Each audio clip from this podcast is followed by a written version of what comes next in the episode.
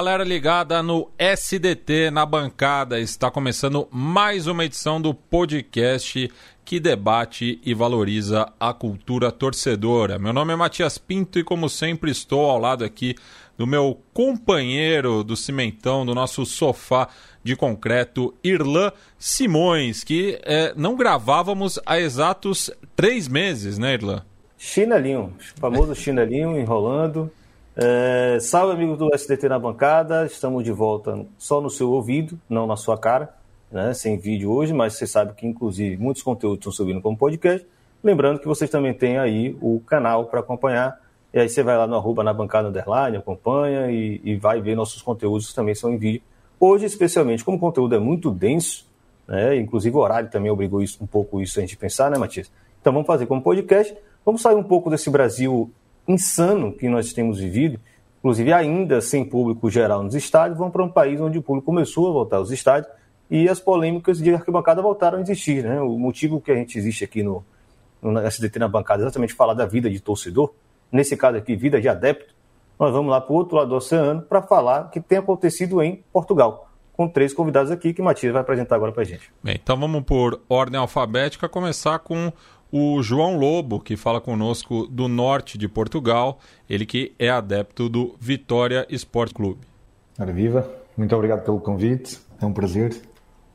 Bem, agora mais ao sul, mais precisamente na capital, começamos pelo Pedro Varela, que representa o lado verde da cidade. Na capital, antes de mais, obrigado pelo convite. Na capital, só de clube, porque eu também sou do Norte, eu estou no Porto. Uh, mas sou adepto do Sporting e obrigado também pelo convite para falar deste, deste tema tão importante. Bem, e, esse, e o último convidado que já está conosco aí há mais tempo, né? Já é praticamente da casa, Sérgio Ingrácia, é o encarnado aqui do trio. Olá, Matias, Irlã, Varela, Lobo, pronto para mais uma excelente conversa, mais um bom tema e que vai dar, vai dar eh, para tentar esclarecer também os torcedores brasileiros. Bem, e a gente estava até conversando em off, né, de que o, a pauta central do podcast é, não é necessariamente uma novidade aqui no Brasil, mas é, no nosso caso ficou muito mais localizado no estado de São Paulo, da onde eu estou falando é, já que é o cartão do adepto. Né? Então, queria que vocês é, começassem falando é, como surgiu essa proposta, né? É, que é anterior à pandemia, mas agora com a volta do público, o governo é, viu uma oportunidade, né? abriu-se uma brecha, enfim. Queria que vocês comentassem um pouco aí, é, fazendo uma retrospectiva da questão. Bem, o cartão do adepto tem enquadrado na Lei de Combate à Violência no Desporto. Convém referir que essa lei já tem algumas dezenas de anos e já sofreu algumas alterações. Uh, creio que seja importante mencionar que no, na anterior eh, lei mencionava o, a legalização, que basicamente era a identificação dos membros dos grupos, uma medida que falhou. A maior parte dos grupos conseguiu contornar, uh, dava, muitos deles davam apenas os os, os nomes necessários para a constituição da associação ou faziam uma seleção dos nomes a apresentar. E agora, para dar resposta então à identificação, conforme foi, foi informado o secretário, o secretário de Estado João Paulo Rebelo pelas autoridades, e as autoridades na altura disseram-lhe que tinham muitas dificuldades em identificar os prevaricadores nos estádios, então eles sugeriram fazer um cartão do adepto em que identificavam, ou pretendiam identificar, os adeptos pertencentes às claques. Uh, basicamente, isto é uma retórica, porque efetivamente isto não é só para o pessoal que é das claques. Este cartão vai afetar todos os adeptos que queiram se deslocar a um jogo fora, mas que não seja pela redução da possibilidade de, das lotações do, dos setores. Por exemplo, um setor que leva mil pessoas, estiver dividido hoje em dia em metade, em, tem 500 para, para portadores do cartão, 500 para pessoas que não são portadores do cartão, ou seja, vai haver uma redução substancialmente da oferta de lugares no, nos estádios. Não devemos também desprezar os vários estádios que não têm setor para pessoas que não têm o cartão. Acho que é muito importante referir isto, porque existe um, uma falsa informação que isto é destinado para as claques desde o início, mas a verdade é que não é só para as claques é para as pessoas que se manifestam ativamente no apoio aos seus clubes. Eu acho que ainda não existiam claques e já toda a gente conseguia observar bandeiras nos estádios. E bandeiras que os jogadores pudessem ver. Não eram micro bandeiras de um metro por um metro, quase só a pessoa que está ao lado é que a consegue ver, não é? Basicamente, então, o, o cartão é uma medida de repressão uh, que vem para tentar, ou melhor, vem tentar identificar os, os potenciais prevaricadores, mas na verdade este cartão é reduzido na sua essência à face de uma lista de pessoas que são uh, especialmente identificadas porque pretendem assistir então a, um, a, um, jogo de forma mais ativa. Sim, de uma forma muito básica, acho que, que deve dar para entender o conceito. Eu quero saber de vocês é, se tem se existiu assim algum evento específico, né? porque aqui no Brasil a gente é muito acostumado com isso. Tem uma briga de torcida, então tem uma atuação do poder público. Né? É, é, sempre reativo, né? É, óbvio que também é, é aproveitar um pouco da, do, do poder midiático né, e da, do sensacionalismo sobre a briga de torcedores, né, para criar exatamente essa, essa energia né, de, de é, essa sensação de violência endêmica nos estádios, e aí eles vão e atuam sempre em cima disso. Em Portugal, claro, todo mundo, todo lugar do mundo que tem futebol tem né, seus eventos de violência. Em Portugal, não, necessariamente eu não tenho lembrança desse período de 2018, né, 2017, né, que antecede a criação e depois a aprovação do cartão do adepto, alguma coisa que levasse é, ao tipo de mobilização política, midiática, social, pela criação do, do cartão do adepto. Né? Vocês acham que teve algum gatilho nesse sentido? Sem dúvida. O, o episódio de Alcochete, a invasão do, do centro de estágios do Sporting por, por parte de alguns adeptos, isso creio eu que exigiu uma resposta mediática. Tornou-se um processo mediático, onde as pessoas eram acusadas, inclusive, de atos de terrorismo. Sim, isto é, é para ter uma noção da proporção que, do valor que deram àquela, àquele episódio. Então o governo viu-se obrigado uh, a tentar dar uma resposta também pública alguma coisa que as pessoas efetivamente olhassem e dissessem: não, eles fizeram alguma coisa. Não, a questão é que não fizeram bem.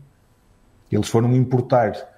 Isto é um bocadinho a imagem do que se passa em Portugal na, na, na sua transversalidade. Funcionamos às vezes um bocadinho como a cauda da Europa. Há 10 anos ou mais criaram medidas noutros países europeus. Essas medidas já foram postas em prática, já tiveram resultados, já, já têm avaliações feitas coisa que não interessou aos governantes, aos legisladores portugueses. Eles chegaram lá, pegaram no, no, no conceito, trouxeram-o para cá e basicamente implementaram. Mas sim, correspondendo à pergunta, talvez o, o momento que fosse o catalisador para isto tudo, que, fosse, que despolutou isto tudo, fosse algo cheio. Provavelmente sim. Olha lá, e deixa-me só completar isso que o João Lobo disse, porque é, porque é muito importante, porque o episódio de Alcochete, e sem, obviamente, sem sem defender o que se passou, obviamente ninguém, ninguém defende aquilo, nem aquelas práticas, como é óbvio, mas houve um, aquilo que o João acabou de dizer da questão de um, levarem para a televisão ou para os grandes meios de comunicação social e dizerem que era terrorismo, é que não eram só pessoas, não eram, não eram comentadores desportivos, porque esses, enfim, podiam dizer o que quisessem. Eram pessoas ligadas não só ao governo, nas estruturas políticas muito fortes, que se movimentam muito bem por trás em lobbies muito fortes e logo aí, logo aí ficou claro, acho, eu acho que ninguém ficou com dúvidas nenhumas, que havia ali dois objetivos. Um, efetivamente, em praça pública, eh, tentar demonstrar que o problema são as claques e, e, demonizar todo aquele episódio, que é um episódio que tem pessoas eventualmente ligadas às claques, outras não, que fizeram um ataque e que tem que ser criminalizado como qualquer outra coisa, como se eu fosse agora aqui ao, ao supermercado e invadisse o supermercado e, e, e, por isso é um procedimento criminal, jurídico, seja aquilo que for. Eu não, não, sou, não sou advogado, não sou não, não, só eh, as coisas que, que, vamos ouvir falar. E depois, um, esse foi logo um momento. E depois, claro, a preparar para aquilo que já se imaginaria que seria a possibilidade. Ou seja, nós, com este episódio, vamos ter aqui a gasolina suficiente para inflamar aqui um episódio, a partir deste episódio, e nós com este objetivo de criar algo que finalmente colocasse as claques em sentido, que é, que é porque no, no, nós aqui em Portugal, não, pelo menos na minha visão, há sempre aquela questão que os malfeitores nos estádios são sempre as claques, são sempre os problemas as claques. E eu estou à vontade para falar, porque, ao contrário do Sérgio e do João, que têm muito mais, não têm muito mais, Eu não tenho, eles têm, ligados a movimentos associativos, seja aquilo que for, claques, grupos organizados, seja o que for, eu não tenho. Eu, a única coisa que quando vou a um estádio de futebol, eu gosto de ir para o sítio onde estão as claques. E, e o Lobo também falou nisso muito bem, é que o cartão do adepto nasce com o objetivo de dar tratamento aos grupos organizados, levando por arrasto todas as pessoas que por acaso vão ao jogo e gostam de estar naquela zona. E isso, para mim, acaba por ser o primeiro ponto e um dos pontos mais importantes, que é partir-se logo de uma posição de insuficiência que não existe, somos todos criminosos e nós vamos aproveitar aqui esta luta contra a violência, a criminalização, uh, o racismo, não sei o que mais, e portanto vamos levar toda a gente de arrasto. Pá, e eu, que não tenho nada a ver com essas lutas, digamos assim, que concordo que elas possam existir, também sou colocado aqui, eu e todos os outros, num processo que, sem dúvida, nasce de Alcochete, principalmente, talvez tenha sido ali o rastilho, foi o momento, e acho que a pandemia acabou por, eh, por ajudar a que as coisas fossem sendo aprovadas, ninguém foi ligado muito, porque as pessoas estavam em casa, não havia futebol, no futebol nos estádios, a coisa era, e agora quando se regressaram, então, mas para lá, isto já foi aprovado, isto já existe, e acho que aí, eh, agora se calhar, eh, a luta vai, vai dar um bocadinho mais trabalho. Um, Varal, deixa-me só complementar aqui a fala do João, aquela primeira intervenção do João, de referir que nenhum grupo de adeptos foi ouvido na, quando estavam a preparar este, esta, esta excelente ideia, esta magnífica ideia do cartão do adepto. Mas isto já não é a primeira vez que acontece. É, quando foi preparada a lei de 16 de, de, de 2004, pré-Euro 2004, também nessa altura esta tal lei que o João falava da legalização das claques, também nessa altura não, não, não quiseram ouvir os intervenientes, as claques, os grupos ultra. Não quiseram ouvir. E agora aconteceu o mesmo. Fecharam-se nos gabinetes, resolveram aquilo entre os gabinetes e está tudo bem. A PDA, por exemplo, pá, já existia, está a ver? A opinião, ou seja, a, a visão da PDA não foi tida em conta sequer. Portanto, estamos perante uma associação portuguesa de defesa dos adeptos, está a ver? Que, no, que, que devia ter aqui um papel fundamental na, na, para tentar dar a volta a este sistema do cartão e que nem foi consultada. Portanto, uh, isto é. Há bocado falava. Diz, diz João. Se me permite, nós fomos ouvidos e nós enviámos comunicações aos partidos, mas foi por iniciativa própria. própria. E, e, entretanto, nós estivemos presentes numa audiência parlamentar também em que se deu algum debate a isto. Contudo, simplificando, é, é, o que tu disseste, nós foi, entrou a 100, saiu a 200, não fomos efetivamente ouvidos. Nós estivemos lá e falamos, agora não fomos ouvidos. Só fazer uma pequena contextualização para quem está ouvindo a gente, talvez não conheça, não, não tenha não tido contato. Né? A PDA que o pessoal está falando é a Associação Portuguesa de... de Defesa do Adepto. Defesa do Adepto. É, defesa do Adepto, exatamente. Do qual, da qual o João Lobo está aqui também, ele é representante, toca há muito tempo, então pode falar também com certa propriedade. Né? Só para contextualizar para o pessoal não ficar meio perdido. E a Cochete também seria o centro de treinamento do, do esporte, né? Só para o pessoal ficar ligado. Oh, João, deixa-me só fazer uh, esta, esta nota, que em 2004 o, uh, as primeiras bases destas ideias foram lançadas na escola, uh, na escola Superior de Polícia no Calvário, em Lisboa, ok? E eu fui tentar estar presente e, e barraram uma entrada. Quando a entrada era pública, para discussão. Eu, como parte interessada na altura, desloquei-me para tentar entrar na discussão e para tentar perceber o que é que ia sair dali. Portanto, já não, eu mostrei interesse em 2004. E já nessa altura me foi barrada a entrada. Estás a ver? Portanto, eu, eu quando digo isto de não procurarem. Uh, porque. Ah, mas nós falámos com o representante dos adeptos, com o oficial de ligação. Pá, não, não é a mesma coisa. Apesar do oficial de ligação não dever, uh, no manual da UEFA diz mesmo que o oficial de ligação é funcionário do clube, mas deve ter, deve ter ali uma ligação, uh, uma boa relação com os grupos ou com os adeptos. Basicamente é um veículo. Não é a mesma coisa. Não. Outra contextualização, oficial de ligação nesse caso aí, é, um, é uma espécie de um cargo que a UEFA obrigou os clubes a terem, né, para se poder se participar de competições europeias que é exatamente esse, uma secretaria de torcedor. Né? Aqui no, no, Brasil, alguns clubes têm uma diretoria de torcedores, né? que é esse a pessoa institucional que representa de fato essa conexão com os torcedores, mas ele não representa os torcedores de hipótese não, alguma. Devia É, ser na- mais na- imparcial, na mas não é. De imparcial não tem nada. E, Olha lá, e na Argentina tem o, tem o instrumento da subcomissão de Lintia também, que é, é bastante forte, até acho que até mais do que no Brasil, né? Mais vinculada. É, e eu, eu queria aproveitar também o gancho que, o- que o Lobo deixou, citando é, outros países europeus, é, de saber o, o que, que vocês têm de intercâmbio, né? principalmente com a Itália, que teve no começo da década passada a iniciativa da terceira del tifoso, de, del tifoso né? que era um, um instrumento similar, mas que principalmente é para coibir né, é, que torcedores é, ditos violentos fossem para jogos de visitante. Né? Bem, a nível da PDA, objetivamente, não temos um intercâmbio direto com entidades italianas. O, o que nós vamos, ou, nós vamos buscar informação basicamente à FSE, Football Support, Supporters Europe. Basicamente é através deles que nós criamos então uma plataforma de apoio então, a, a vários países, mas diretamente lá não temos nenhum intercâmbio. Contudo, é um exemplo que a gente eh, estuda e tenta conhecer um pouco mais, mas que não seja para perceber a contextualização e a ver quais foram os argumentos que eles conseguiram esgrimar lá e a ver se nos servem efetivamente.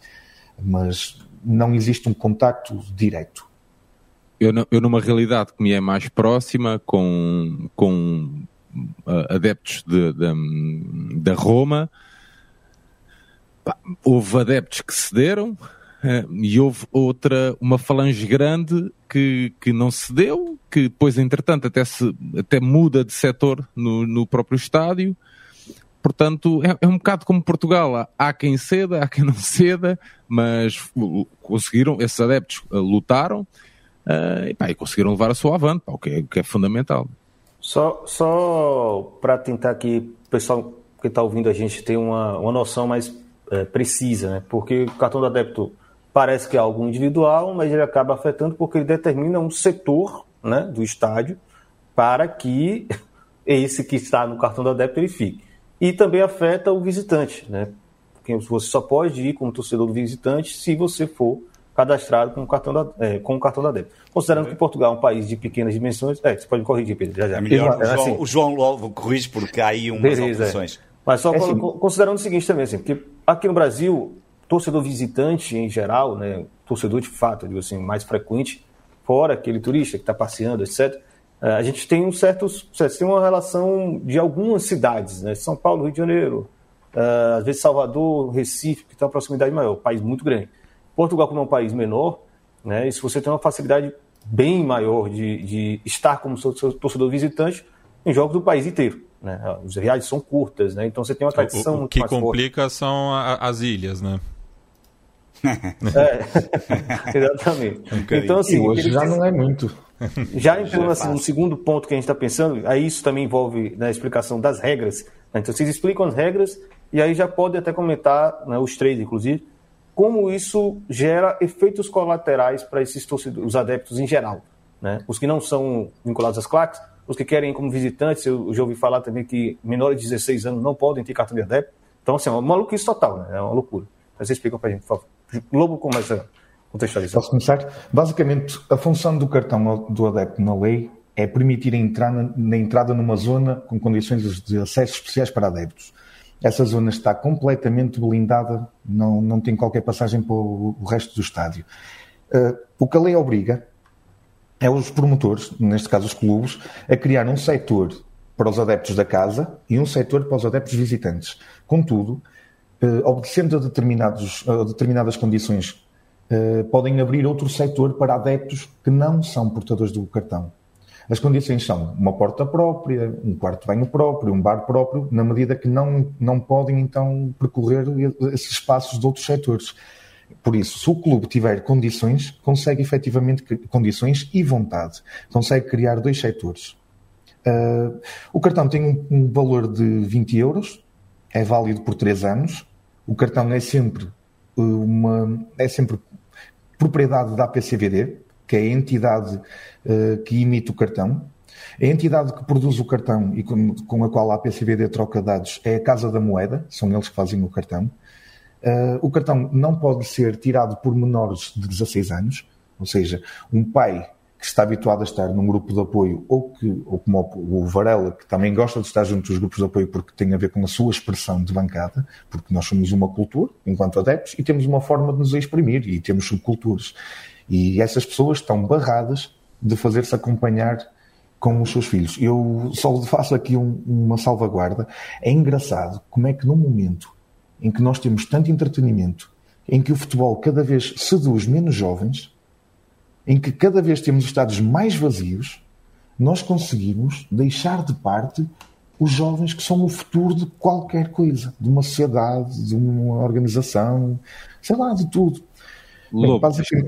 Lobo deixa-me só dar aqui uma nota pessoal minha, que eu, o meu filho uh, faz, faz amanhã 4 anos e então a partir dos 3 anos já podia ir ao estádio. Com isto da pandemia não tivemos oportunidade. E agora no último jogo em casa do Benfica, finalmente cumpri aquele sonho que um pai tem de levar o filho pela mão ao estádio, ao clube que ama. E consegui cumprir esse sonho porque não estive na zona especial para adeptos, não sei quê. Ou seja, fui com ele para outro lugar do estádio. Isso, e se ele me quiser acompanhar no futuro, isso não vai, não vai poder acontecer ali. É uma questão muito simples. E há uma questão aqui que o Lobo não, não, não frisou, que é a, a questão do cartão. É aquela. É, automaticamente és logo visto, que estávamos a falar antes de gravar, és logo visto como um criminoso. Parece que tens a tal estrela da vida ao peito. Pá, não pode ser. Mas Lobo, desculpa, era só para dar esta nota não, pessoal. Não, não, não. Estás a falar... vocês seguirem também, porque você falou isso, o Sérgio também trouxe esse caso, aconteceu com um parceiro nosso na bancada, Emanuel Leite Júnior, que vive em Aveiro, mas é torcedor do Porto. E ele estava no jogo, salvo engano, própria, foi em Aveiro mesmo, ele não conseguiu ir para o setor de torcedores do Porto, porque ele não, a filha dele não podia ter o cartão adepto, né? E ele também, obviamente, não criaria, só podendo ir como visitante. Então ele teve que ficar na torcida local, né, sendo torcedor do clube visitante. Esse tipo de distorção que acontece também. Bem, eu por acaso ia referir o que o Sérgio falou e acho que é mesmo muito importante. Porquê? Porque os 16 anos têm uma lógica. Basicamente é a idade que nós, que nós podemos, a partir dessa idade, podemos começar a responder legalmente, legalmente. sobre as infrações. Contudo, não, deixa, não podemos ser ingênuos ao ponto de perceber que isto também é uma forma de cortar a raiz dos grupos. Se nós queremos terminar com isto, isto não vai ser a curto prazo, vai ser a médio e longo prazo. E não havendo uma renovação de gerações, existe uma maior dificuldade para os grupos daqui a 10, 15 anos subsistirem. Ou seja, estamos aqui, eu não digo um genocídio cultural, com respeito às pessoas que passaram efetivamente um genocídio cultural, mas a mecânica que está por trás é um pouco parecida. O que eles querem efetivamente é acabar com esta forma de estar, de se exprimir. Vamos lá ver. Como é que é possível eles barrarem bandeiras superiores a um metro por um metro, porque ah, isso é outra particularidade. Eh, nos, nos setores do cartão do adepto, nós podemos estar com apetrechos que eles chamam os, os artefactos de claque, que são bandeiras, eh, tarjas, eh, tambores, microfones. Exatamente. Pronto, basicamente, o que eles estão a fazer é cortar-nos a liberdade de expressão. Porque eu, quando tenho uma tarja Força Vitória, eu não estou a atuar como uma, como uma claque nem a fazer uma coreografia. Eu estou a exprimir-me para com o, meu, com o meu clube. Quando eu tenho uma tarja, uma folha, um pano que diz não sei quem dá-me a tua camisola, eu não estou a fazer uma coreografia. Mais uma vez, estou-me a expressar. E o que estamos a ver aqui é um atentado à liberdade de expressão do adepto. Oh, Lobo, e quando tens uma faixa a dizer insane, por exemplo? Desde que não... leva a outro problema. Exatamente. Mas não é, mas não está. leva, leva a um problema, problema, que tem, década, tem mais do que uma década em Portugal e que muitos grupos foram até agora censurados sem que ninguém se levantasse da cadeira e dissesse calma, o que se está a passar aqui é passar um, um lápis azul e dizer não vamos deixar o teu nome entrar porque queremos acabar contigo. Porque na lei não está previsto este barramento. A lei é muito específica no que diz. Diz que os clubes que não, ou melhor, os grupos organizados que não estejam registados junto do, antigamente era o PDJ, agora é a PCVD, não podem ter apoios materiais, de infraestruturas, de perdão, não sei quem, não sei que mais, não podem ter apoios, no fundo. E recentemente até houve um caso... No Vitória, desculpa estar a interromper, mas eu no Vitória não sei mesmo a realidade. Mas, por exemplo, a minha realidade é que o grupo a que eu, a que eu pertenço constituiu-se como associação em 2000. Uhum. Portanto, essa mesma constituição em 2000 não foi válida em 2004. Não, porque isso obedecia à regra de 97, 98 ali, de 97, 98. Exatamente, exatamente. Mas tu, mais uma vez, mas o grupo em si, havia muitos grupos na altura que, que constituíram-se como associação. Uhum. Grupo, os grupos em si tomaram a iniciativa de, não era de se legalizarem, mas, mas para poderem organizarem-se. Organizar-se para poderem ter, eh, sei lá, imagina, um armazém com, a nível legal. Uhum. Uh, pá, por, exemplo, nós tínhamos um armazém que era uma coisa gigantesca, que custava à volta de mil euros por mês. Que, pá, que era, e pronto, e tínhamos de ter ali os papéis todos legais também para apresentar à malta do grupo, para perceberem para onde é que estava a ir para ser canalizado o dinheiro, não sei o quê. Uhum. Portanto, o grupo já em 2000 tomou, tomou essa iniciativa. Estás a ver? Pá, mas, Pronto, seja, a questão que o Lobo estava a falar da censura, ela acontece na mesma, independentemente dos grupos Pá, serem legalizados eu, ou não. Varela, Porque eu em 2019, antes de, antes de entrarmos em pandemia, eu assisti, não, não é contado, vivi as duas situações, há bocado falamos em off, em Barcelos, fui assistir ao jogo de Sporting para o campeonato à noite e fui assistir, ao, no, um foi no domingo à noite e o outro foi para a Taça da Liga também em Barcelos, eh, que foi uma coincidência, na quarta-feira à noite. E no domingo à noite eu estava para entrar no estádio, ao meu lado estava um companheiro de bancada, íamos para uma bancada que vamos tradicionalmente atrás da baliza, vocês conhecem muito bem o estado de Barcelos, sabem como é que é, e ele quando ia entrar, cartão, o Cascol dizia Juventude Leonina. E eles disseram, não pode entrar. E nós perguntamos, mas não pode entrar porquê? Chama a polícia. Disse, não, ah, temos ordens para não deixar entrar. O Gil Vicente dizia que não era do, da organização. A polícia diz, tenho ordens. E, e, portanto, nós quando vivemos neste estado, mas porquê? Porque ninguém quer saber, era aquilo que há bocado tu dizias em off. Ela, depois, o querem, é, o, cuidado que está a começar o jogo, eu tenho é que entrar lá para dentro. Ah. E esse é que é o grande problema, porque a censura, ela, tem, ela já existe há vários anos no futebol, especialmente quando são, o Lobo já deu aqui o exemplo, sejam eles grupos organizados, sejam eles pessoas como eu, que gosto de ver naquele sítio, porque eu gosto de estar em pé, eu gosto de ir para aquele sítio, porque me identifico, como ele disse bem, seja pela cultura, seja pela forma de estar a cantar, seja por estar a ver em pé, são expressões que nós temos direito, a minha liberdade, eu quero ver o jogo naquela forma que me interessa ver o jogo, não me interessa estar sentado e, portanto, estamos a ser censurados há vários anos. Sim, Isto... Varela, mas repara nisto, eu levava um membro, ah, claro. uh, um advogado, está a ver? Um advogado, benfiquista, e vai connosco para os jogos fora todos, ok? Pá, e eu tive uma época inteira em todos os jogos fora ok? Esse jogo, esse, essa época não falhei nenhum jogo fora, todos os jogos fora era a mesma conversa. Mas tem que entrar. Mas porque uma faixa que diz Diabos Vermelhos, ou diz Insane Guys, ou diz White Angels, ou diz o, o, o que for, não é, não é nenhuma, uh, como é, uh, não está ali nenhum, nenhuma, nenhuma, não estás, a, não estás a atacar ninguém. Claro. É uma mensagem que diz, um pano que diz Diabos Vermelhos, não é um ataque racista a ninguém, é isto que tem que ser, é isto que tem que ser desconstruído, percebes? E depois é, o que diz, o que diz ou dizia na lei é que o promotor é que decide. Ok? Mas depois à entrada não é o promotor, é, é, PSP, é. é, é a GNR, porque é a Guarda Nacional Republicana, que é uma força de segurança policial portuguesa, e depois, quer dizer, depois vem os spotters, que é a Polícia de Segurança uh, Pública Portuguesa, e depois, depois ninguém se decide. É ali de uma bandalheira. O que é que nós fizemos no nosso caso? Que, pá, que é uma coisa muito simples, que é, não deixam entrar, pois não? Então tudo bem. Na segunda época, pá, não, esta discussão, já, já não vou ter esta discussão à entrada. Ok, tudo bem, arranjamos aqui uma forma, nós queremos levar o nosso nome, né? A acompanhar o nosso clube. Tudo bem, recortamos as letrinhas, fazemos aquela claro, coisa, cada um entra com certo. Sua. Cada um entra com a sua coisa. Que é o lá dentro, fazer agora em Alvalade. Lá dentro forma-se lá dentro forma-se uma palavra. Opa, mas isto é uma forma inteligente de contornar.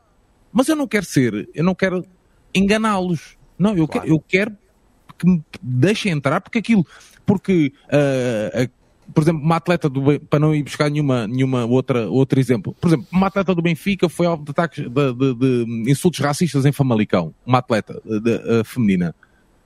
Então, quer dizer, não havia lá claques. Percebes? Não havia nenhum pano a dizer Diabos Vermelhos. Não havia nenhum pano a dizer Ultra Fama Boys. Claro. Percebes? E, e, eles, eles acham que este cartão os, o, a malta que vai para o estádio ter esse tipo de comportamentos vai deixar de ter. Não é um cartão que vai mudar isso. Para a malta que se engane. Nós costumamos dizer que não é um cartão que muda a natureza das pessoas. Se fosse por aí, não havia bullying nas escolas, não é? Claro. por exemplo, a serve, pronto. Mas uh, vou tentando voltar atrás. Uh, recentemente, o Tribunal da Relação de Guimarães, uh, num recurso interposto pelo Sporting Clube de Braga, deu razão ao Braga, porque o Braga tinha 10 jogos no dinheiro à porta fechada por supostamente apoiar os seus grupos. Qual era o apoio? Permitia? Não permitia. Os grupos entravam com as tarjas. E o tribunal deu razão que aquilo não é uma forma de apoio ao grupo. Claro. Aquilo é uma expressão.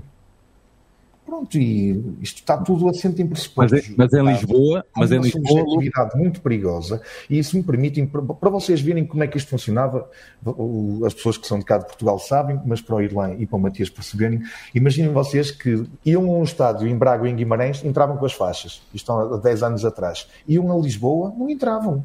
Iam a Aveiro, se calhar entravam, mas a Leiria se calhar já não entravam.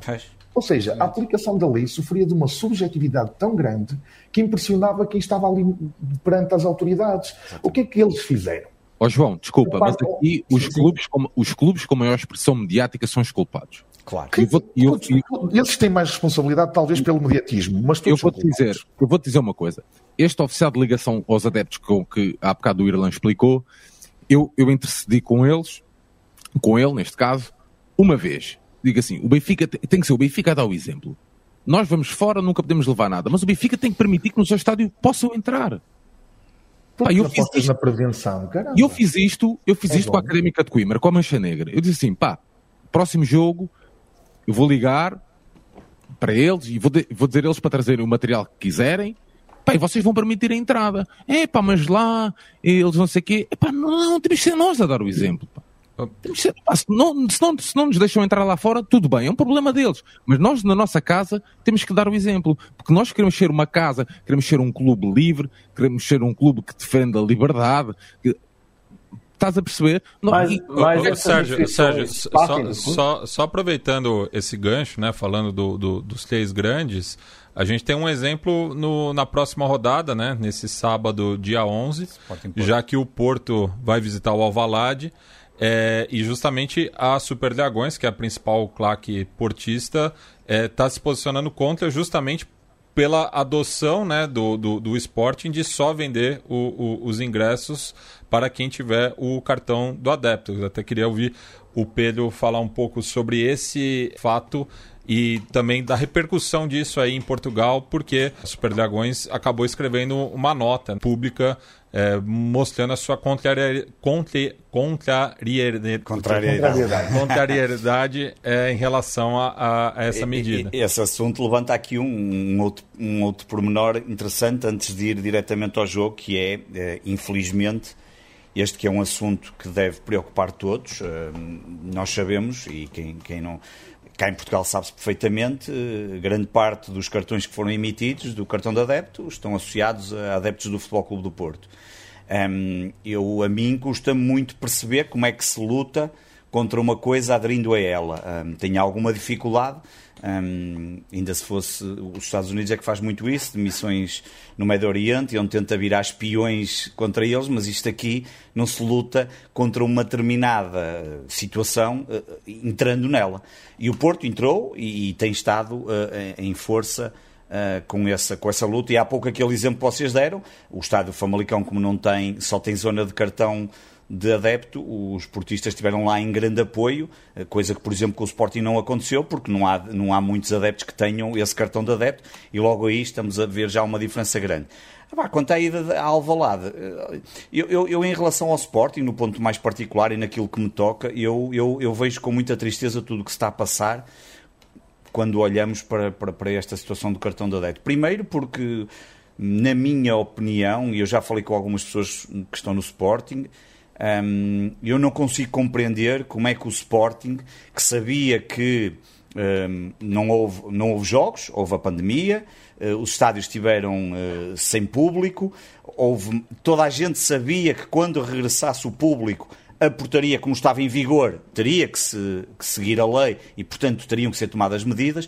Eu não percebo como é que o Sporting, por exemplo, nesse caso particular, que estamos a falar aqui do Sporting, eu não percebo como é que se barrou completamente a curva sul. Vocês, hum, quem não, quem não conhece, a curva sul é a curva mais importante, digamos assim, pelo menos, de, ou a, a, a, mais, a que tem mais expressão do ponto de vista, seja do que quisermos estudar, mas uh, é onde estão os grupos organizados do Sporting que, que, são, enfim, são quatro, eu às vezes até lhe parco a conta, mas temos ali quatro grupos organizados, para lhe dizer assim, ou três grupos organizados, eu nem sei se eles são todos organizados ou não, mas vamos ali quatro claques para ser mais fácil. E, um, e, tem depois muitos outros adeptos que não têm nada a ver, que têm ali, que já vêm da Superior Sul, que vinha do antigo de Alvalade, que ainda então essa ainda era uma curva muito mais mítica e essa sim com uma expressão uh, saudosa e até um, com, outros, com outros ingredientes que, que esta já não tem. Mas, Alvalade, desde que regressou o público o cartão de adepto, aquela curva não tem pura e simplesmente nenhum adepto. Então repara, no início do ano, primeiro jogo em casa, o que se teve de fazer é quem tem cartão de adepto é que pode ir para aquela zona, quem não tiver não pode comprar. E, portanto, as pessoas que estavam habituadas anos e anos, pessoa, o Estado de Alvalade, foi, o novo foi inaugurado em 2003, portanto, estamos a falar dos 18 anos, pessoas que têm lugar naquele setor há 18 anos tiveram que mudar, tiveram que comprar bilhetes por outro lado, porque pura e simplesmente aquela zona está só para cartão de adepto. Um, e o Sporting alegou logo no seu primeiro comunicado a dizer que um, iriam proceder a obras e tal. Obras, como é óbvio, Uh, obras que são fáceis de fazer, mesmo com, as, com, as, com aquilo que o Lobo há pouco explicou, de, de, transformar aquilo numa zona que, não pode ter acesso em lado nenhum, obviamente que era possível fazer, houvesse boa vontade. Varela, se calhar é melhor contextualizares também só a guerra na guerra não, mas. Uh, uh, Sim, depois. A, e agora, a guerra, ias dizer a guerra entre os, as claques do Sport e a direção? Não, era isso? Sim, pronto. Claro que no meio disto tudo, para quem não, não, não acompanhou o futebol nacional e português, e, e, e, esta. A direção atual do Sporting, que está. Uh, que fez exatamente hoje três anos, que está. Aliás, hoje o presidente do Sporting escreve no Jornal do Clube, uh, para aquilo parece um conto de fadas, nem parece que é um clube que ganhou dois campeonatos nos últimos 40 anos. Eu fiquei espantado, pensei que estava a haver ali uma coisa diferente. Mas quem olha para, para, portanto, para, para o universo sportingista percebe que o clube, a direção, como está neste momento contra as claques. Há ali um diferendo, um diferendo muito mal resolvido, com culpas de parte a parte. Também não vou dizer que é tudo mal de um lado e mal do outro. Não, há culpas de parte a parte, mas como há um diferendo, está a aproveitar esta situação, está a ser conivente e, portanto, o melhor é não há aqui nada nesta zona e acabou e, portanto, e depois dizem que, depois vai-se dizer que, como eu já ouvi muitas vezes, que não foi aprovado e que os organismos oficiais não aprovaram a zona e as obras e não sei o que mais. Epá, e estamos aqui e, e eu acho espantoso que em 2021 se olhe para isto e ache isto completamente normal, que era aquilo que falávamos em off, uh, uh, olhar para o universo, discutir com outros adeptos sportinguistas, tirando alguns, parece que isto é, é tal normalização, que há pouco o, o Lobo, estávamos a falar disso em off, pá, parece uma situação normal. Eu, eu acho impensável como é que uma das uma das zonas mais importantes do estádio, que estamos a falar de adeptos, porque isto é depois é tudo muito bonito, e há pouco vocês estavam a falar da cultura em Portugal, da ida aos estádios. É óbvio que aqui em Portugal, fruto, obviamente, não só dos três grandes, mas dos três grandes, do Vitória Sport Clube, um pouco do Braga hoje em dia, que também vai movimentando. Eh, eh, eh, e são estes, na prática, pelo menos estes cinco clubes levam adeptos a todo lado. Os de Vitória eu conheço muito bem, porque, e o Lobo falará muito melhor do que eu sobre isso, mas é um, é um clube, obviamente, que, que, que leva adeptos a todo lado. E, portanto, nós aqui temos uma cultura que ir ver jogos fora de casa tem uma importância muito grande para muitos adeptos. E mesmo para os outros, que são poucos, obviamente também tem importância. E esta coisa de, de um momento para o outro, um estádio que tem uma presença fortíssima de uma determinada curva. Está vazia porque há conivência não só da direção do clube, como depois desta lei, e se acha isto normal e se deixa isto andar e está tudo à espera, obviamente que uh, ou isto caia, ou se não cair, um, ehm, que se torne normal e, portanto, vamos aceitar o cartão de adepto como uma nova. E aí. Um, ehm, vamos... Oh, deixa-me só, deixa só fazer aqui uma nota. Relativamente ao, ao setor visitante, ou seja, o setor do estádio que vai receber os adeptos do Futebol Clube do Porto, Sim. Pá, não se percebe pois. como é que não se cria ali uma divisão, sendo o estádio do Sporting Clube Portugal, para quem não conhece, tem dois pisos, tem dois setores distintos com duas entradas distintas. Por que é que não a, a parte de baixo deixam destinado ao cartão do adepto para quem quiser e a parte de cima vendem para adeptos visitantes uh, adeptos visitantes? Havendo boa vontade e havendo... Uh, havendo boa, bastava boa vontade, tudo se resolvia. No caso da Curva Sul, que é dos, dos da casa, pá, é uma estupidez. Aquilo dava perfeitamente para barrar, para ter a zona definida para cartão de adepto e que se eu fosse eu, se fosse clube e se efetivamente estivesse contra o cartão de adepto e se quisesse resolver a situação e tornando aqui a posição também forte, pá, eh, aguardava uma zona pequena, relativamente pequena, dentro daquilo que seria normal para o cartão de adepto e o resto era vendido normalmente para os adeptos que quisessem, uh, como vendem para o resto do estádio. Pá, mas isso não tem interesse. Claro que o estádio desculpa, o Sporting é um bocadinho particular, mas, mas não queria entrar aqui, não queria particularizar sempre no Sporting, porque isto é muito mais, mais amplo do que o Sporting, como é óbvio. E se o clube tivesse mesmo contra, tu criavas o setor não no, topo, no topo sul, mas criavas num cantinho qualquer que não interferisse com ninguém. Claro. Porque se eu estou contra, eu posso fazer onde quiser. Eu tenho é que fazer. A obrigação claro. é fazer o, exatamente, o setor. Exatamente. Agora, eu posso fazê-lo naquele cantinho onde não vou afetar os meus adeptos. Isso exatamente. é que era uma tomada de posição. E, mas eu aqui ainda acho importante ir buscar o assunto do OLA, porque o OLA efetivamente foi criado com uma boa vontade. Por curiosidade, o OLA é criado através de uma sondagem. OLA oficial de ligação. Exatamente. E, e, isto é muito interessante, que até, até, vou buscar o que eu disse na, na altura na Liga, e pá, em, dois, em 2019 ou 2000, não, foi em 2019, em dezembro. Na altura eu tinha-lhes dito que o OLA, se o clube não tiver uma cultura de adepto, para que é que serve o OLA? Ah, haviam lá adeptos do Varzinho que nem sabiam o que era um Ola, nem sabiam que tinha um Ola, que é diferente. E o Ola, então vamos lá tentar perceber este conceito que existe. Que existe. Basicamente foi criado no Borussia de Mönchengladbach nos anos 70, finais de 70. E a UEFA viu com bons olhos uh, transportar aquilo, ou universalizar a figura do Ola pelos clubes todos, pelas federações todas. O Ola então vem num, num relatório de, de finanças de clubes onde se questionam quem é o maior interessado pela gestão dos clubes. Ao contrário do que as pessoas possam estar a prever, não são os investidores, acionistas, presidentes, blá blá blá blá blá. São os adeptos. Porque daqui a 50 anos são aqueles que mais querem que o clube ainda subsista. Enquanto que quando as coisas dão para o mal com os acionistas, nós e com os investidores, nós vemos eles a saltar fora do barco. Correto? Então, eles pensaram assim: nós temos que voltar a trazer os adeptos aos centros de decisões. Infelizmente, as organizações de, de gestão dos clubes não permitem isso. A, SAD afasta o adepto e não só a SAD, mesmo a cultura dos presidentes afasta o adepto em muitos casos.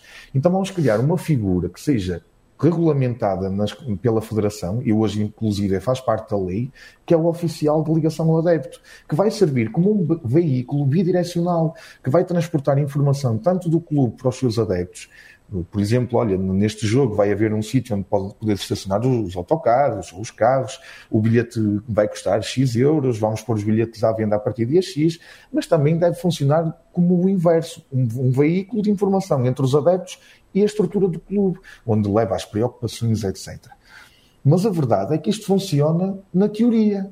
Porque se não houver uma vontade intrínseca à estrutura do clube, nós não temos este, esta atuação. E por isso o Ola, apesar da boa vontade, do conceito, vá lá, da boa vontade por trás do conceito do Ola, o Ola é estéril neste momento. Nós precisamos de trabalhar muito uh, eh, um, a cultura associativa dos clubes, uh, mesmo tentar moldar os próprios clubes em Assembleia Geral, porque nós ainda temos, enquanto associados do clube, uma voz dentro. Podemos não ter no, no destino desportivo do, do futebol, mas dentro do clube ainda temos algum tipo de voz. E convinha, se calhar, nós também exercer. É que nós dizemos na PDA, se quer ser ouvido, fala. E muitas vezes nós silenciamos-nos a nós próprios, não precisamos de alguém para nos silenciar. Muitos de nós, inclusive eu, não tenho o hábito de, de, intervir na Assembleia do Clube. E se calhar é algo que é preciso. É uma maior atividade do próprio sócio a exigir uma, uma evolução cultural no seu clube para que estas medidas efetivamente funcionem. Porque o que mais se deseja na, na, na Europa, nestas associações de adeptos, é reclamar o jogo. E a única forma de reclamar o jogo e não haver refundações de clubes como o FC United é nós efetivamente termos uma voz dentro do centro de decisão É nós, em vez de termos um fan token a dizer, epá, podes escolher o design dos teus, do teu balneário, não. Um privilégio que é vetado ao associado e dado ao investidor, não, é acabar com isso. Não, não, o privilégio é para o associado. Porque o investidor amanhã está sem vontade de investir e não investe e vai à vida dele e o associado está cá e faz gosto de, de celebrar os 25 anos de sócio do clube, os 30, os 35, por aí fora. É perpétuo, quase uma ligação perpétua. Infelizmente, nós não temos nós somos tratados como clientes, e desculpem estar aqui a, a, a, divagar um bocado na questão do cartão, mas a verdade é que se nós fôssemos clientes, quando vamos comprar a nossa camisola, o nosso jogo, e a nossa equipa joga muito mal e perdemos 4 a 0, nós nunca mais compramos a t-shirt daquela marca, se calhar comprávamos de outra, mas não é esta a lógica adjacente por trás da ligação entre os adeptos e os clubes. Então, está na altura de tentarmos reclamar efetivamente o que é nosso e tomar uma posição, porque nós, nós é que somos alma viva. Eu vou-vos dar o exemplo de Espanha. Espanha uh, tem lá as questões do, dos contratos televisivos e tudo mais, os horários, não quero saber dos adeptos. Contudo, se os adeptos não tiverem nas primeiras linhas que são filmadas pelas televisões, os, os clubes pagam multa.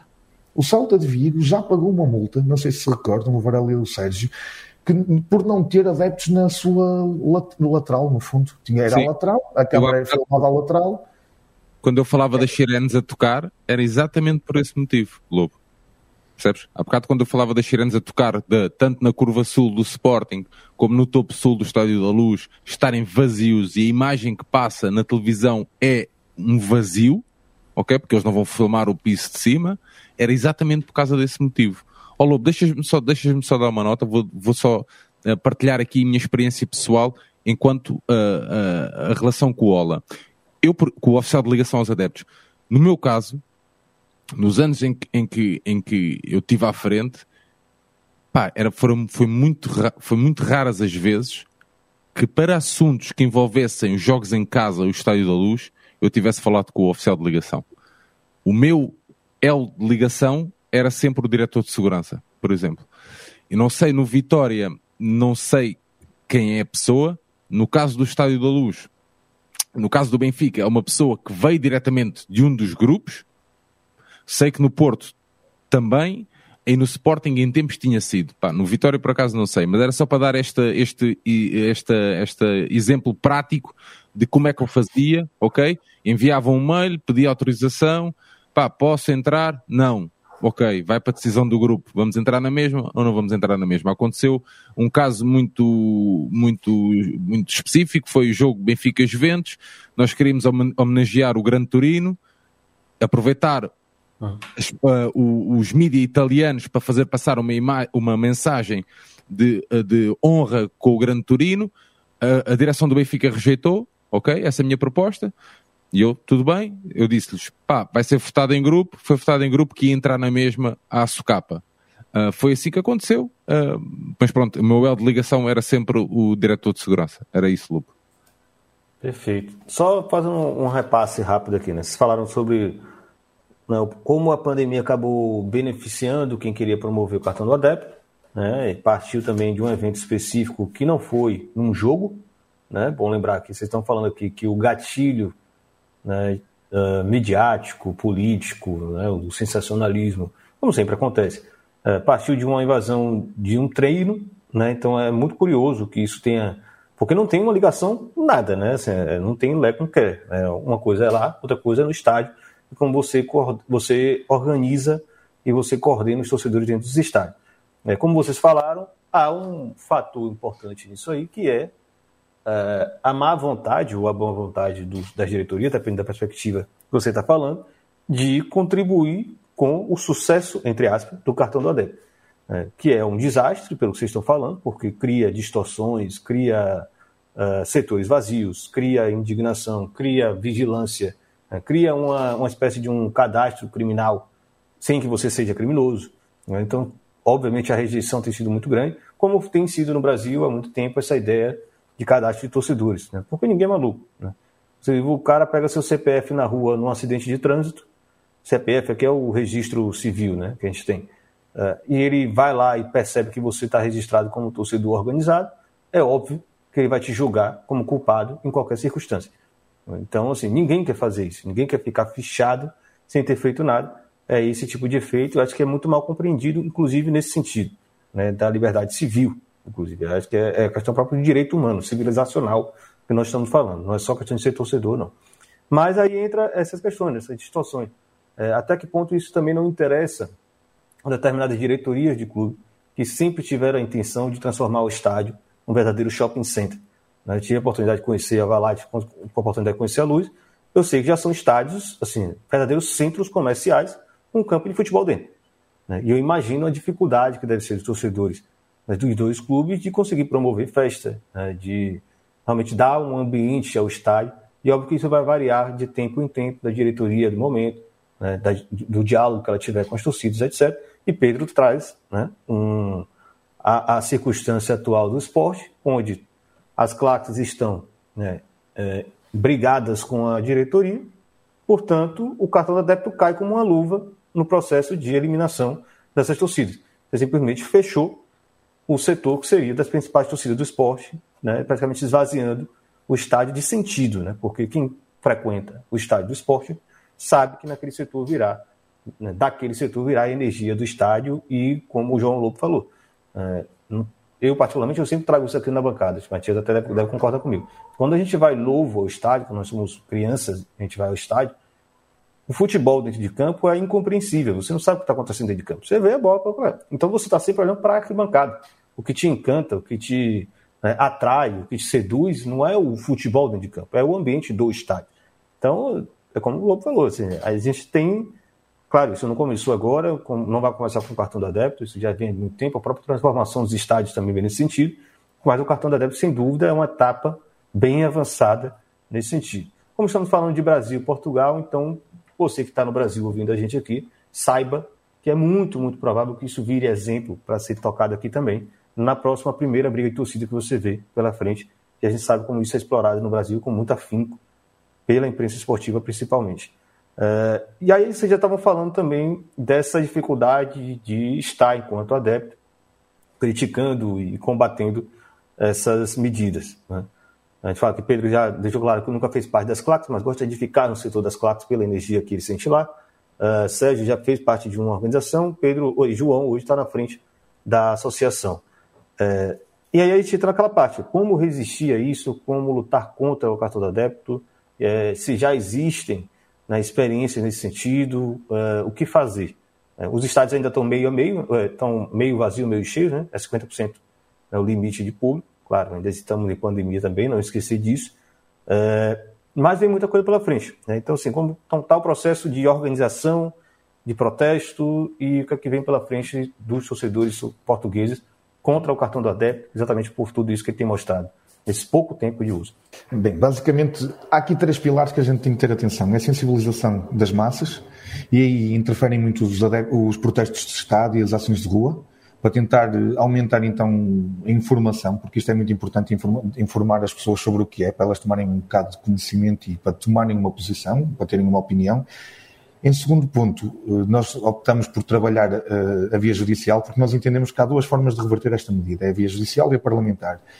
Então, efetivamente, achamos que o principal era, o primeiro passo a dar era a via judicial e nós queríamos congelar, eh, falando assim, se me, se me permitem dizer esta expressão, que não é, na verdade, era uma intimação e uma providência cautelar, que no fundo tem objetivos de travar a aplicação da lei, daí eu dizer congelar, e o consequente recurso. Vimos sempre negados nisso o que é que a gente fez enquanto associação no passo a seguir?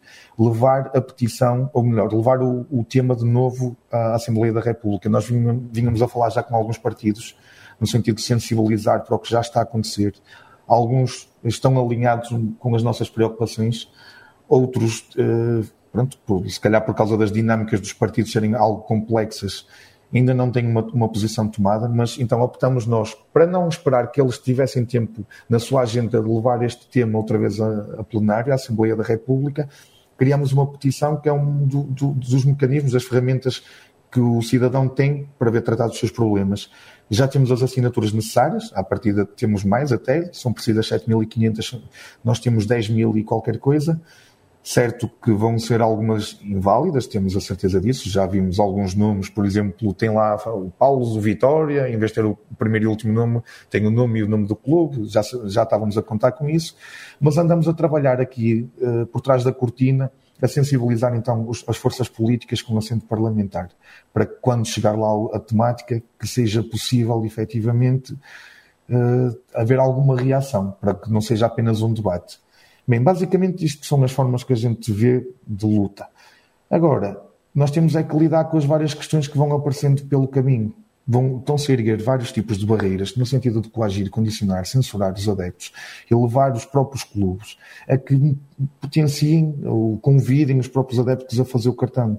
Eu estou a falar de atos como o barramento de cascóis, o barramento de camisolas, o barramento de impermeáveis, tudo que tiver o nome de um grupo, se o meu pai, por exemplo, levar um impermeável e uma camisola de um grupo e tiver a chover num estádio, dos muitos estádios com poucas condições em Portugal, ele vai ser impedido de entrar com aquilo. Provavelmente vai ter que assistir ao jogo à chuva uh, em t-shirt. E provavelmente também lhe vão pedir, ou não, para ele se sentar, porque também é uma das imposições novas fora da zona do cartão do adepto. Uh, eles, está, eles vão criar uma série de mecanismos para nos tentar vencer pelo cansaço. Mas a nível de luta é um bocadinho como eu disse, é, é três, os três pilares, sensibilização da sociedade, uh, a, via, a, via parlamento, a via judicial e a via parlamentar. As, são mais ou menos organizadas assim, as nossas lutas. Eu acho que há, há uma forma, uh, no caso, no, no caso que eu, que eu, estou mais dentro do assunto, uh, as bancadas do, do Estádio da Luz, do Estádio do Benfica, vão falando, e isso é bom. porque é, é sempre preciso bancadas que falem. Quando eu digo isto é que uh, também uh, usar os mecanismos que os grupos têm à sua mão, com frases ou com tarjas, seja o que for, também para chamar a atenção da opinião pública. No caso do, do ou com cânticos, por exemplo, no caso dos Diabos ou dos Non-Name Boys, têm tentado de alguma forma. Mais os Diabos, no sentido daquela expressão mais visual, com frases que têm sido sempre retiradas pelas forças de, forças de segurança. Pá, mas é um princípio, é continuar, é continuar.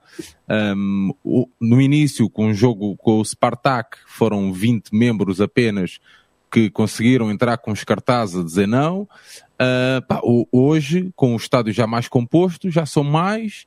Pá, e tem que ser assim, tem que ser assim. E é como o Lobo diz, é vencer pelo, pelo cansaço. Mas isto é, é, é, tem que ser geral, tem que ser uma luta geral. Isso a mim é que, me, é que eu, eu quero mesmo, mesmo que, que os grupos ou os adeptos, para não estar aqui a focar na luta só nos grupos, mas que os adeptos se unam em torno de um propósito maior, que é a liberdade. E, e, e não podem tirar o cartão do, do adepto, não é? Porque no, no, limite era aquilo que estávamos a falar em off. Tem que haver aqui alguma coerência na luta. Um, porque, porque era aquilo Bom, que estávamos a, a dizer. Mas, ó Varela, a bem, da, a bem da verdade é assim. Estava, há bocado falávamos. São poucos emitidos, não é? Falávamos... Fiz as contas, no último mês não, não, um não. cartão emitido a cada 24 horas. Portanto, não, falávamos, fala, mesmo falávamos. A cada hora, desculpa. É um falávamos 24 por dia. Falávamos da questão do, do, do Futebol Clube do Porto. Opa, o coletivo, que é, o, que é o, o segundo grupo, o segundo grupo do, Porto. Do, do, do, Porto, pá, tem um passado de, de, de cultura ultra. De cultura ultra, sim. Pá, incrível. no último jogo manifestou-se, não é? No último jogo mesmo é, exatamente, vai ao encontro daquilo que o Lobo estava a dizer. E mesmo neste último jogo, eles uh, inicialmente tinham ido para a zona de cartão de adepto, neste último jogo voltaram ao seu setor antigo e foram proibidos pelas forças proibidos, de segurança de estar ali. Ok? De estar ali em pé. Um, aquilo depois deu ali uma confusão, mas pronto, foram proibidos.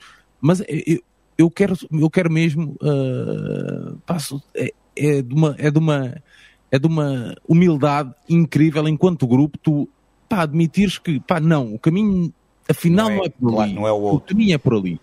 Mas, ou seja, todas essas formas de luta são absolutamente fundamentais e têm que ser transversais a todos os clubes, não, não interessa agora aqui, é obviamente que têm que ser transversais, mas, mas também mas é preciso continuar a sensibilizar e, e, e, e, a mostrar às pessoas que se não concordam não podem emitir. Era aquilo que estávamos, não podem pedir o cartão. Porque senão aqui a coerência é a velha história. Ah, mas eu quero ir apoiar o meu clube e portanto eu tenho que tirar, mas eu sou contra, mas vou tirar e depois vou apoiar o clube.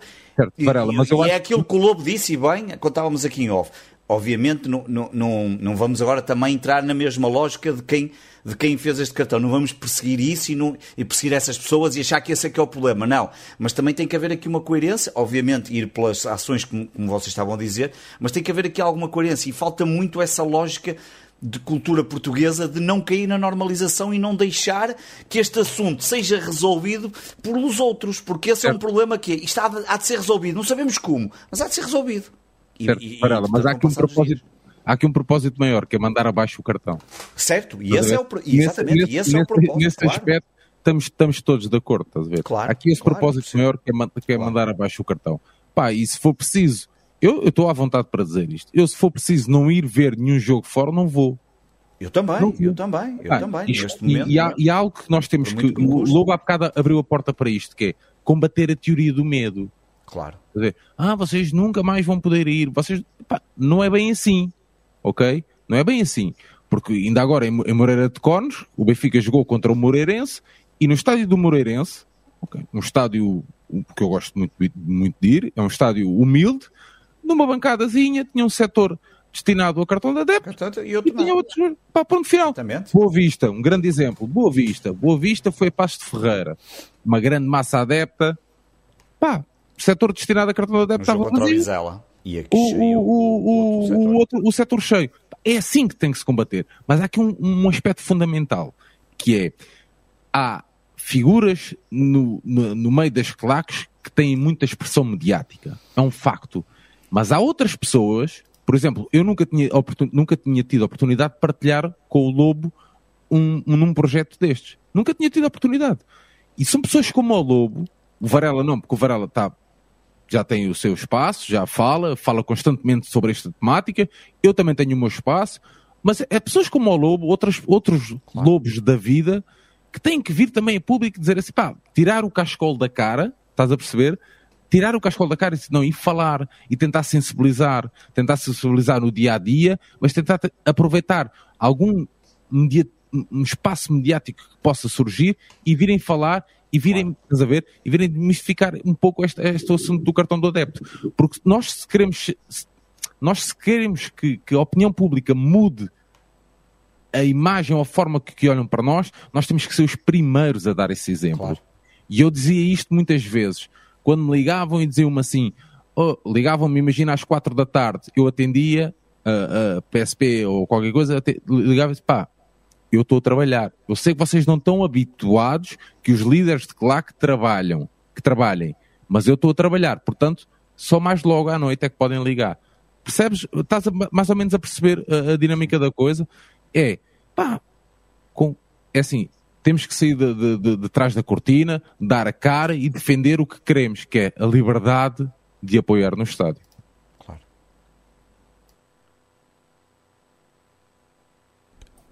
Bem, acho que essa sentença do Sérgio é, é fundamental né, para o pro, pro debate é, e, enfim, deixa aí uma rodada é, final para cada um tecer aí os seus últimos comentários, mas eu acho que é, é, é por aí.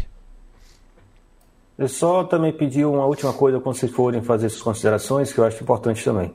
É, até porque a gente está trazendo isso, obviamente, o nosso público maior é brasileiro, apesar de ter o pessoal de Portugal também escuta, né, o som das torcidas desde muito tempo. É, e uma coisa muito preocupante que a gente tem acompanhado daqui é a questão do preço dos ingressos, né, das entradas. É, aqui no Brasil a gente já tem, de- desde a Copa, antes da Copa do Mundo, na verdade, mas a Copa do Mundo, com os seus novas arenas, novos estádios, veio é, a piorar a nossa situação, né, aumentar esses preços dos ingressos ao absurdo e justificar isso pela qualidade dos estádios, toda essa argumentação. E aqui também nós temos a figura do sócio-torcedor. Né? Tá, é, o João falou muito sobre a questão de participar mais do clube, de ser sócio. Aqui a gente tem o Season Ticket, o nome é sócio-torcedor. Você não é nem sócio e nem necessariamente um Season Ticket, porque ele é uma espécie de plano de desconto para comprar ingresso depois. Você é um na cliente preferencial. Cliente preferencial, perfeito.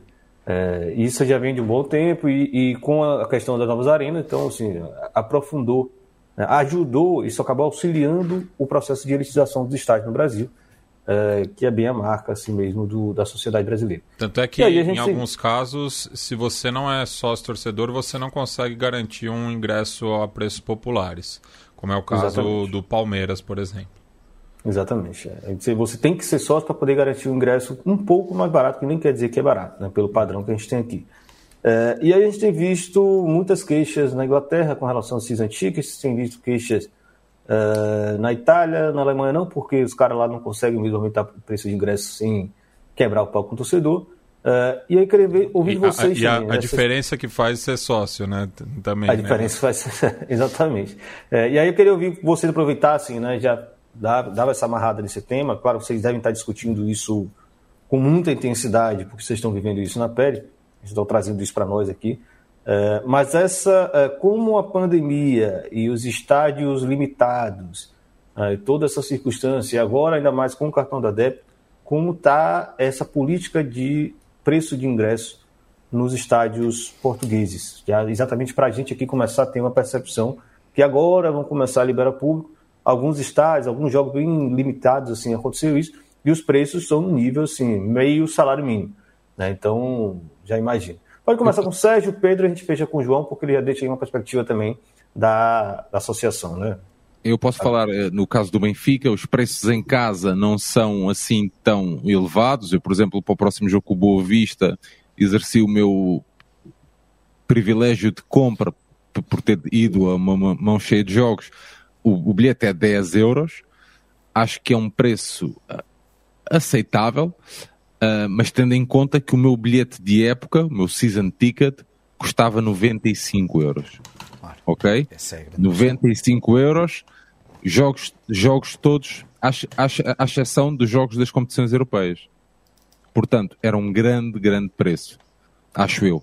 Na realidade do Benfica, jogos de Taça de Portugal, Taça da Liga e Campeonato. Estamos a falar de muitos jogos, eram 95 euros. Nos casos dos jogos fora, em que, em que, em que tem havido uh, bilhetes para o Benfica, pá, os preços não, estão, não estão extremamente elevados.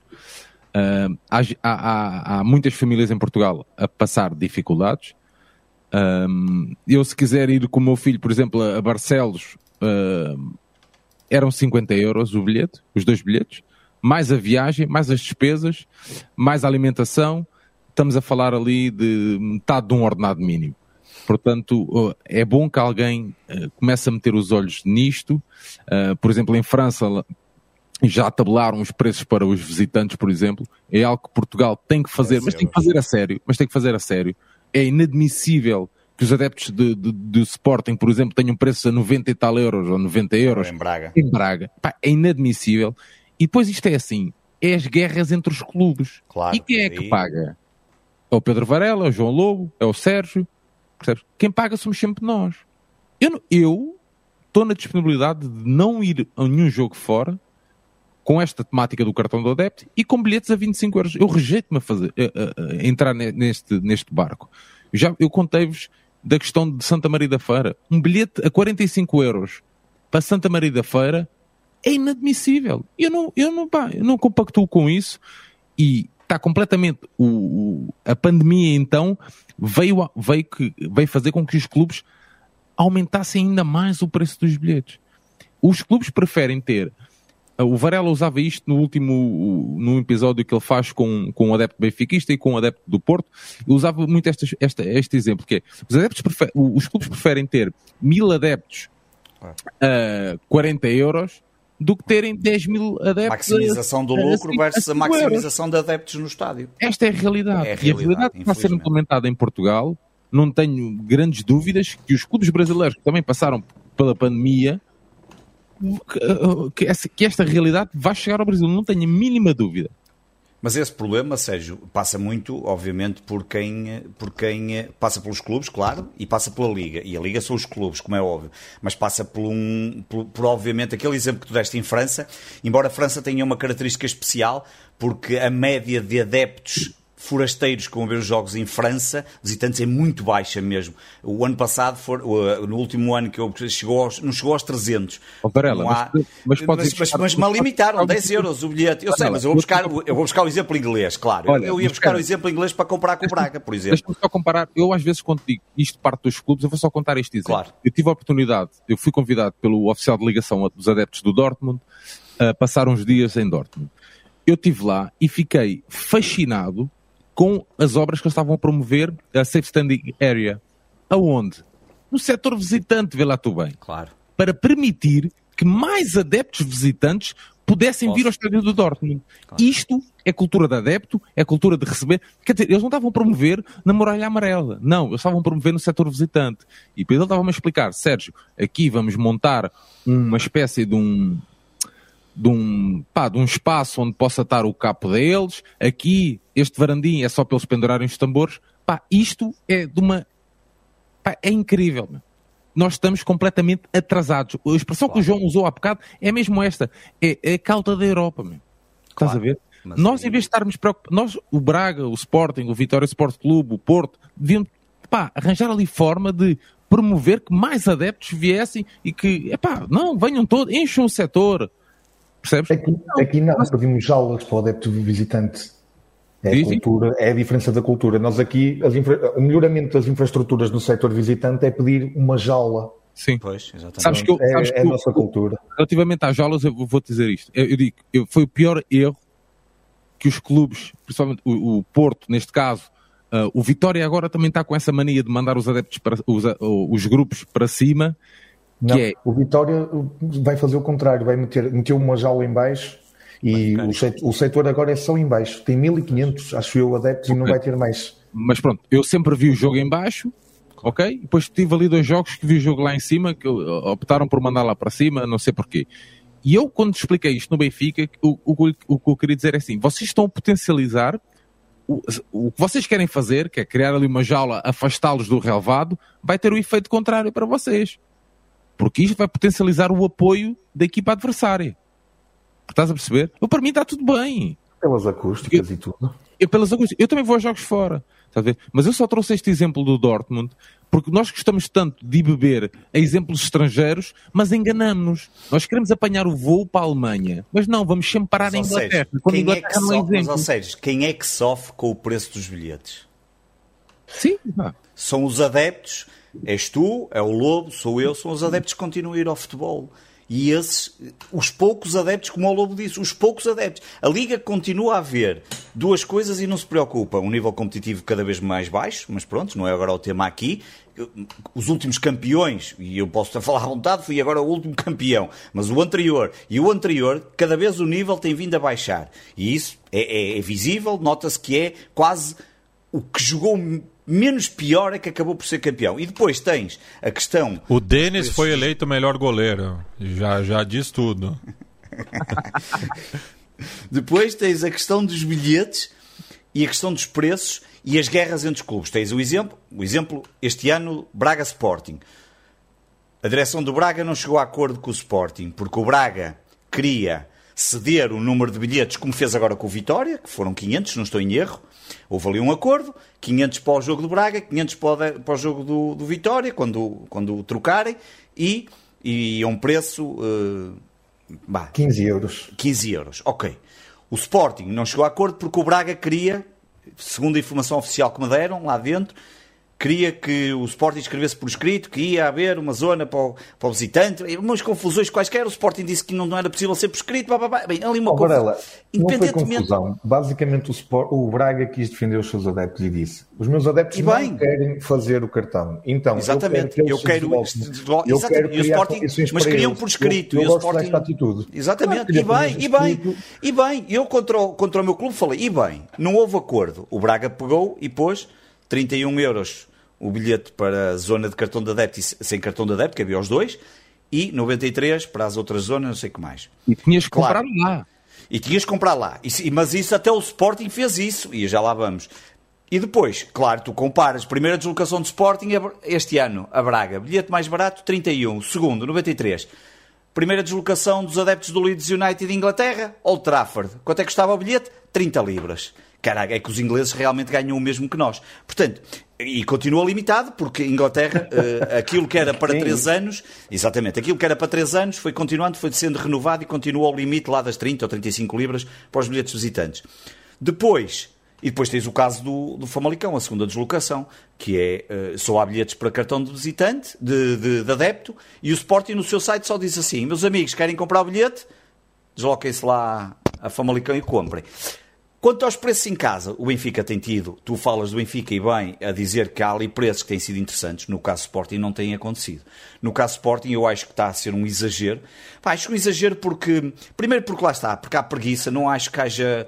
Exagero uh, quanto? Exagero, bem, vamos lá ver. Porto, o Sporting vai jogar agora Porto e Ajax. Não é? Vamos fazer aqui o bilhete mais barato. São dois grandes jogos. Dois jogos, muito bem, dois jogos. Mas, mas vamos, já, já, lá vamos, são dois grandes jogos, mas vai haver mais. há mais jogos. O problema é que há mais jogos. O problema é essa questão, é que as pessoas estavam habituadas a pagar, obviamente, os cartões, lá os season tickets e os, e os cartões que dão direito aos jogos todos, com preços em conta. O Sérgio já falou nos 25 euros, no Sporting não é tão barato, anda na casa dos 140 ou 150 e por aí fora. Um, mas Porto Sporting, o bilhete mais barato era 20 euros. 20 euros, estamos a falar de 125 reais. Portanto, 20 euros, o bilhete mais barato. Pois é, 25, 30, 35, 40, 45, 50. Agora pensa assim, eu, habitualmente, a pessoa que estava habituada a ir ao futebol, está numa lateral. Não uma lateral, já nem vou para a central, mas vou para uma lateral. Se eu quiser ir para a lateral com o filho, aquele adepto que estava habituado a comprar um Season Pass que custava 200 euros e para os dois eram 400, se calhar, para ver este jogo vai pagar 35 mais 35, 70. E se quiser ir na quarta-feira, paga mais 70, 140 euros por dois jogos. Ou seja, tu daqui a um bocado já estouraste o orçamento todo para a temporada que tu tinhas. E, portanto, os bilhetes estão exageradamente caros. Acho que valeu a pena terem-se as pessoas queixado. Porquê? Porque o Sporting, para o próximo jogo em casa, tirando o do Porto, já, fez assim. Já, quem, comp... quem comprou para Porto e Ajax, nós oferecemos o bilhete contra o Marítimo ao menos pá, já começaram a perceber que se continuasse com este ritmo que estão, e, e as assistências são a prova disso, primeiro jogo em Alvalade, Vizela, nos, nos 51% das pessoas no estádio. Portanto, um clube que acabou de ser campeão não há é 20 anos que não era campeão, 51% não é 50%? da lotação, dos, 20, dos 33%. Ou seja, podias meter 17 mil pessoas, meteste 9 mil. Não faz sentido. Um clube que acabou de ser campeão, não era campeão há 20 anos, não consegue encher. Os únicos clubes que, na, que até agora conseguiram se aproximar do, das, do, do, da lotação máxima é o Vitória, nos jogos em casa, que tem estado ali quase muito próximo. É o Porto, no, num dos jogos, pelo menos no segundo, ainda não, não verifiquei, não sei se já houve mais algum jogo em casa. O Sporting mete no primeiro 9 mil em 17 e no segundo mete 13 em 17 há ali 2 mil lugares que é para o cartão de adepto e 2.500 é o que é, portanto, bah, teve lá mais próximo, mas mesmo assim não conseguiu. E agora meteram estes preços, vamos ver, acho que em princípio vão esgotar, mas vão esgotar por ser o primeiro clássico e é o que a malta tem agora dinheiro e é por ser o primeiro jogo da Liga dos Campeões, como o Sérgio diz, que já não, nós já não vamos lá há 4 ou 5 anos e nos últimos 10 devemos ter ido para aí duas ou três e portanto suscita aquela, vamos ver o que é que vai acontecer para o resto dos jogos. Eu vejo com alguma preocupação se entretanto as regras não mudarem. E havia formas de tratar disso, enfim, agora não vamos falar disso, mas havia formas de, de tratar os adeptos com dignamente e fazer cartões pré-pagos, eh, juntar, fazer ações promocionais para várias. Enfim, uma série de coisas que era possível fazer. Perfeito. João, você ia, só ia comentar alguma coisa do, do chat de vocês, né? Falar lá rapidinho para a gente encerrar. Muito rápido. Eu acho que o que pecou este ano foi desaparecer, eu, eu pelo menos só dei nota este ano, desapareceu o, o preço mínimo e o preço máximo tabelado pelo, no regulamento da Liga. Ou seja, dá asas a que os preços subam, subam, subam sem limite.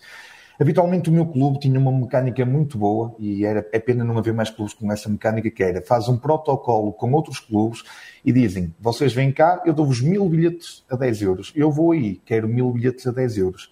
Eu acho que 10 euros é um preço muito justo para ir ao futebol em Portugal. Não, não estou, eu sei muito bem que há adeptos de outros clubes que pagam muito mais, mas não fico satisfeito por isso. Acho que nós devemos pensar no bem de todos e começo por aqui. Nós estamos a pagar mais 50% nos jogos fora. Fui ao Estoril em Lisboa, paguei 15 euros. Fui a Braga, paguei 15 euros. Ou seja, e eles, o que é que eles alegam? Alegam que perante a restrição de lotação, Uh, e a despesa ser maior, porque é preciso mais ARDs, os, os stewards, é preciso mais polícia, é preciso mais gente, funcionários do clube, a tratar de, dos certificados e dos, do, da, da, validação dos testes, etc. E porque existe um, maior, um custo operacional maior em cada jogo, também tem que se regular ou tabular a bilhética em função disso. Bem, eu não sei se isso é verdade ou não, mas mesmo que seja, eu vejo tanto dinheiro mal gasto no futebol e se calhar termino por aqui. Vejo tanto dinheiro mal gasto no futebol que acho que este investimento, que não é um verdadeiro investimento, pronto, não estamos a investir, no, no fundo até estamos, que é de manter o adepto fiel ao clube, o adepto que não teve jogos durante um ano e pouco e teve que continuar a pagar cotas. Eu de cota pago 13 euros por mês. Eu tive uma cadeira que paguei há, há duas épocas que eu não assistia a cinco jogos. Eu acho que devia haver outro tipo de tratamento. Há muitas famílias com cotas em atraso.